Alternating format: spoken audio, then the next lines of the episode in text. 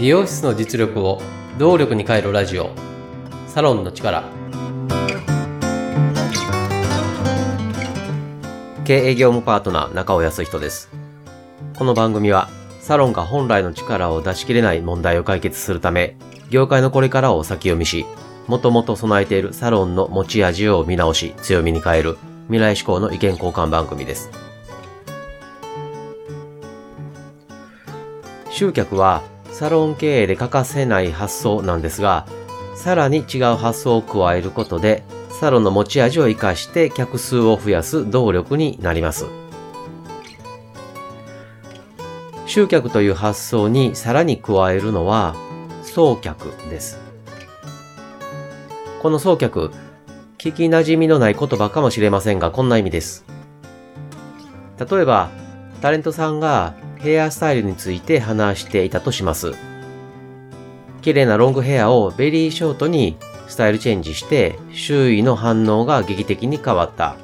もらえる仕事も幅広くなった。スタイルチェンジしたきっかけはこんなことがあって、などと話していたとします。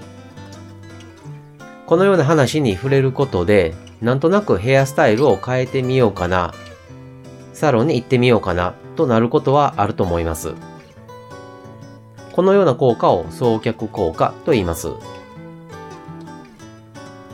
集客というのはお店に引き込むイメージがあるのに対して、送客とはお客様の背中をそっと押すイメージです。お客様からすると自分の意思で動いているので行動自体が能動的です。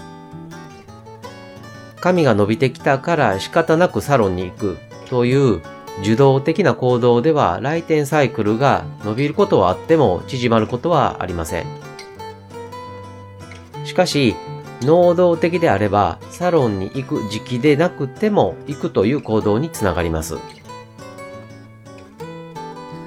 送客という発想を加えることで、わざわざ新規客を取らなくても客数1を加えることができます。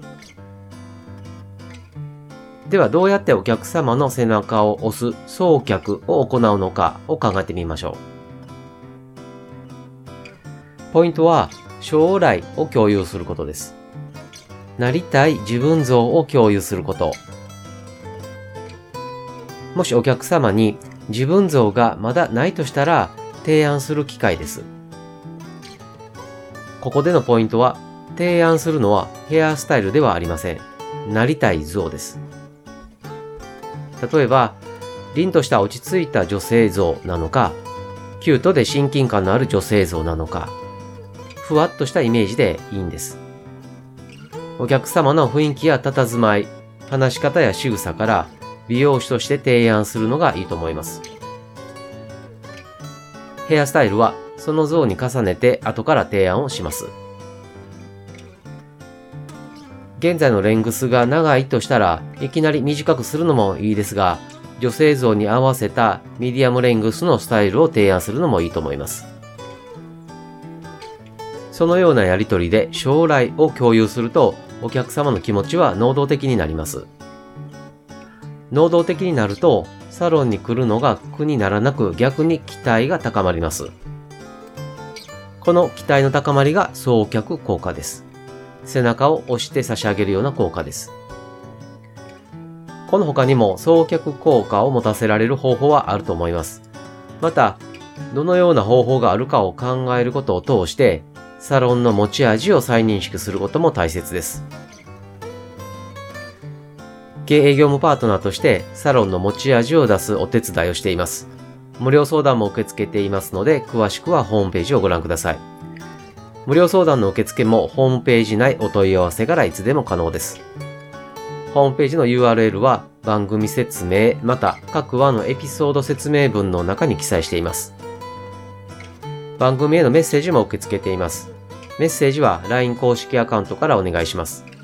LINEID は、アットマーク 902tinkw、アットマーク 902tinkw、または、番組と各話のエピソード説明文の中に URL を記載しています。